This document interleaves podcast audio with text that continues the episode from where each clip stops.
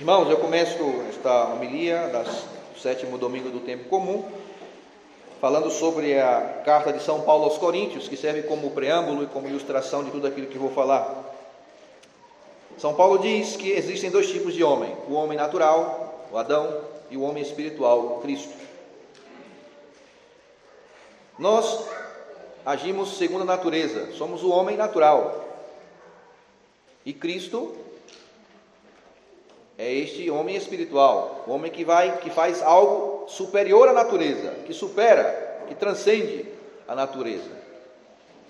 E nesse contexto aqui do Evangelho e da primeira leitura, é, o Senhor quer nos dizer que ser natural significa amar os amigos e odiar os inimigos. Isto é o natural do homem. Eu amo quem me ama e eu brigo e odeio quem me odeia. A nossa vida é esta.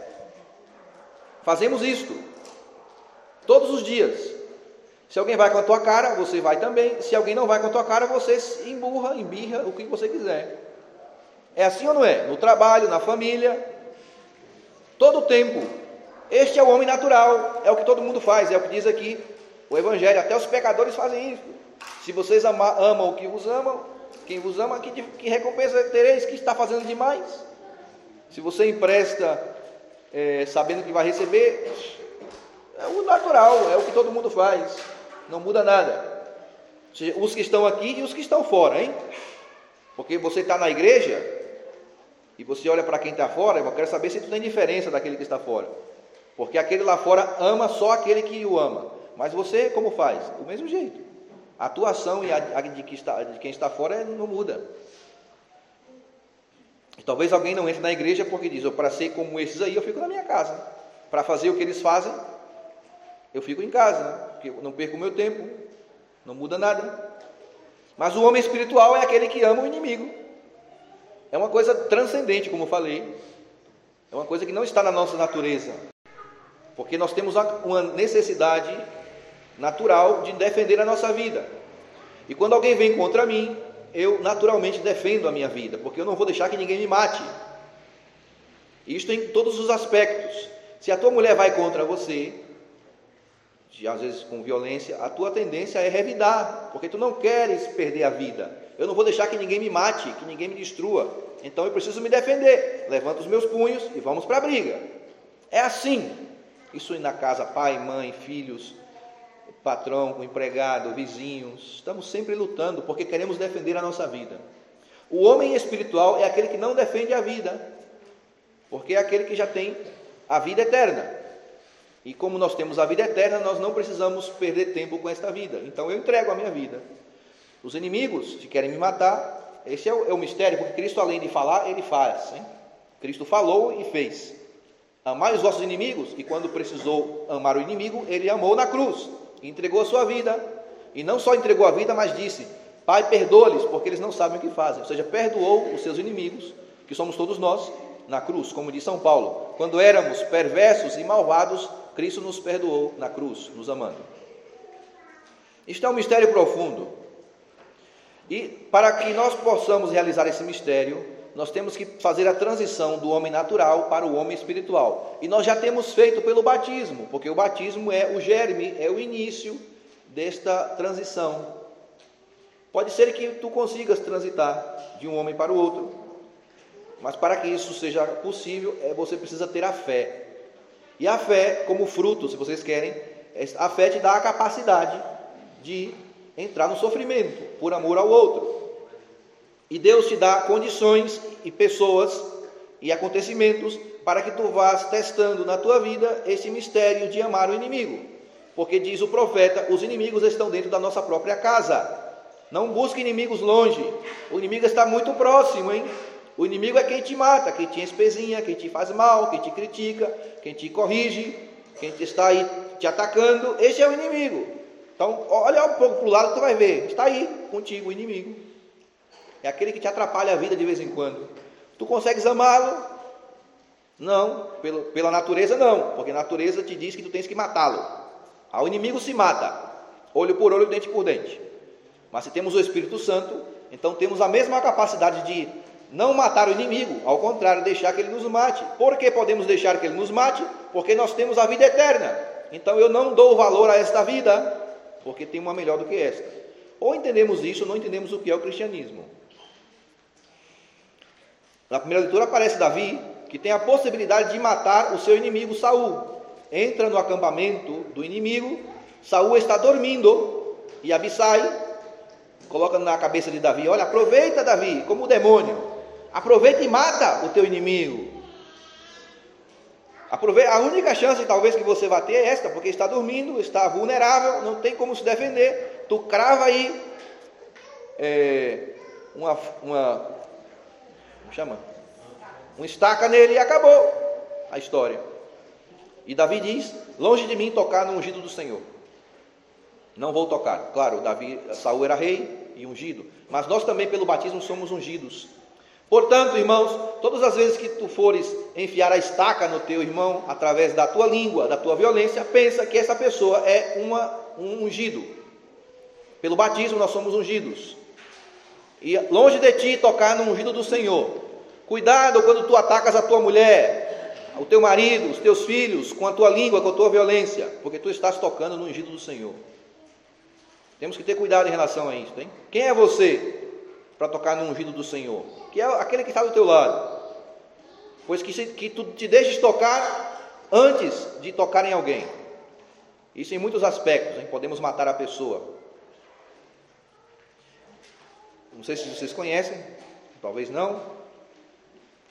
Aquele livro famoso de Victor Hugo, Os Miseráveis, Les Miserables, em francês. Tem, conta a história de um cara, Jean Valjean. Eu sei dos personagens todos, porque é um livro que eu gosto demais e tem os filmes também, então eu gravei muitos personagens. Jean Valjean é o personagem principal, um ladrão que rouba um pedaço de pão, coitado, para matar a fome do sobrinho. E é preso, pega dois anos de prisão por isso. Só que ele tenta fugir da prisão várias vezes e, e por causa disso a pena vai aumentando, porque capturam e vai aumentando. Ele pega 20 anos e cumpre os 20 anos. Só que depois que cumpre a pena, ele recebe uma carta, tipo um documento, para que possa sair por aí. Só que esse documento diz que ele era um ex-presidiário. Então ninguém consegue contratar esse homem. Todo mundo que vê o documento fala, ah, não quero, fora, fora, fora. Claro, é rejeitado por todos. Então ele conhece, vai na casa de um, um bispo, porque dizem que o bispo iria acolhê-lo. Ele chega aí e pede acolhimento, e ele diz: Você vai me acolher mesmo? E o bispo, claro, tu, é um, um, tu és aqui, essa casa é tua, tal, tal. E ele fala: Olha, eu sou ladrão, hein? Eu sou violento, eu sou bravo, não sei, fala um monte de coisa. Ou seja, tentando convencer o bispo de que ele não deveria ser acolhido. Não me aceite, porque eu não presto. E o bispo fala: Não me interessa. Coloca a mesa, janta, e o bispo lhe dá um quarto para dormir. De madrugada o cara levanta, porque ele percebe que o bispo tem umas pratarias, uns talheres bonitos, tal, tal. Ele levanta de madrugada e rouba tudo, o cara. Enche um, um saco aí com a, a prata do, do, bispo e some. Imagina. Aí pela manhã é pego pela polícia e ele diz: Não, foi o bispo que me deu, eu não roubei não. E a polícia desconfia, né? Como assim? O bispo vai te dar isso? Aí leva o cara lá no bispo. Aí chega lá, o bispo lhe diz: João Valjean, tu fosse, saíste muito cedo ontem e esqueceste de levar os candelabros que eu te dei também, de prata.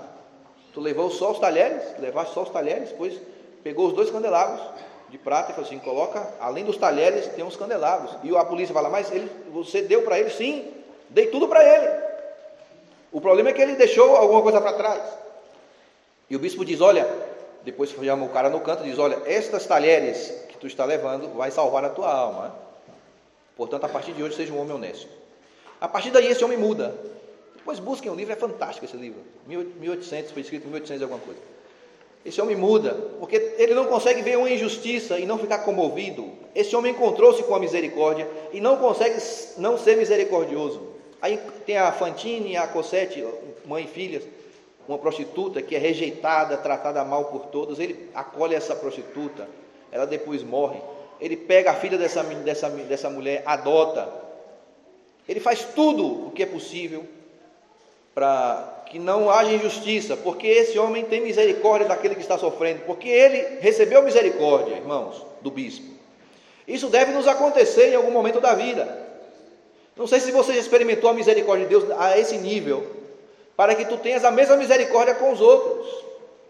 Porque esse julgamento que temos contra o próximo, essa indiferença, tudo isso é fruto de pouca experiência da misericórdia de Deus e também pouca experiência dos nossos pecados.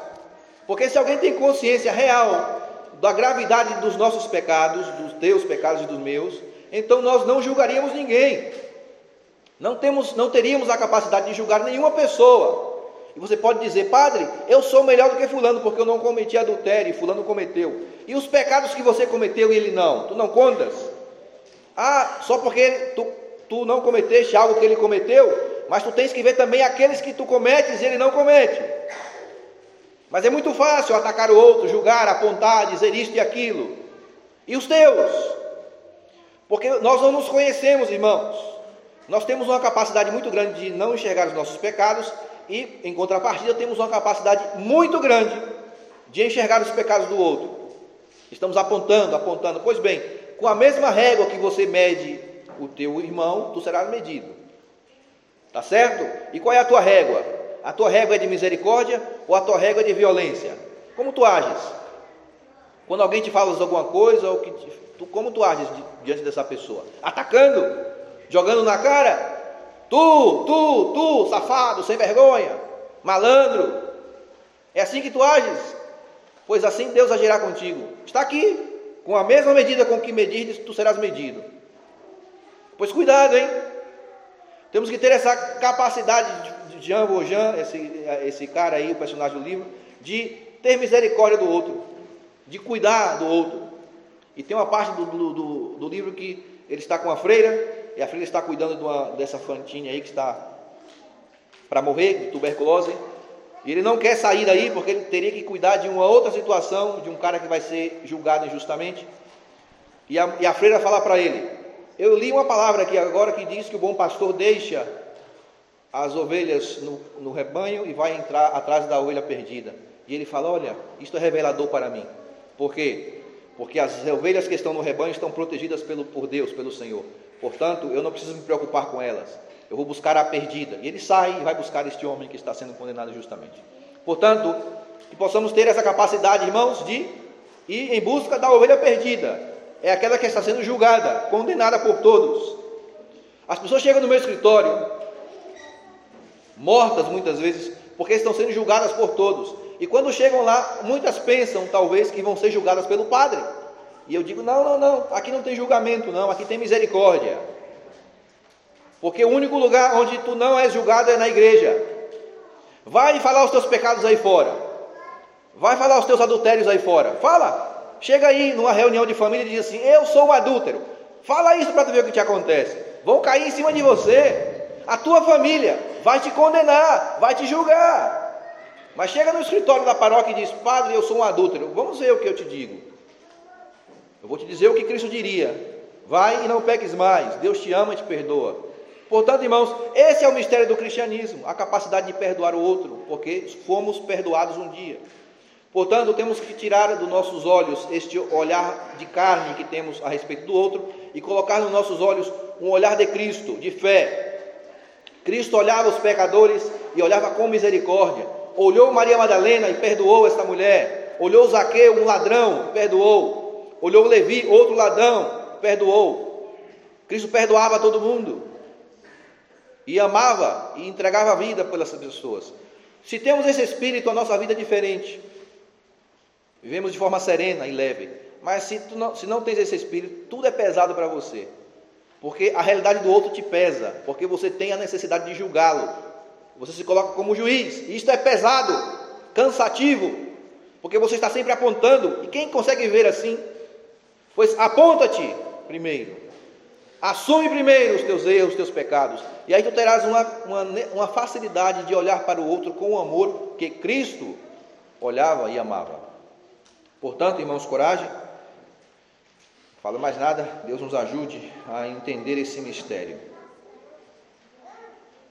Louvado seja nosso Senhor Jesus Cristo.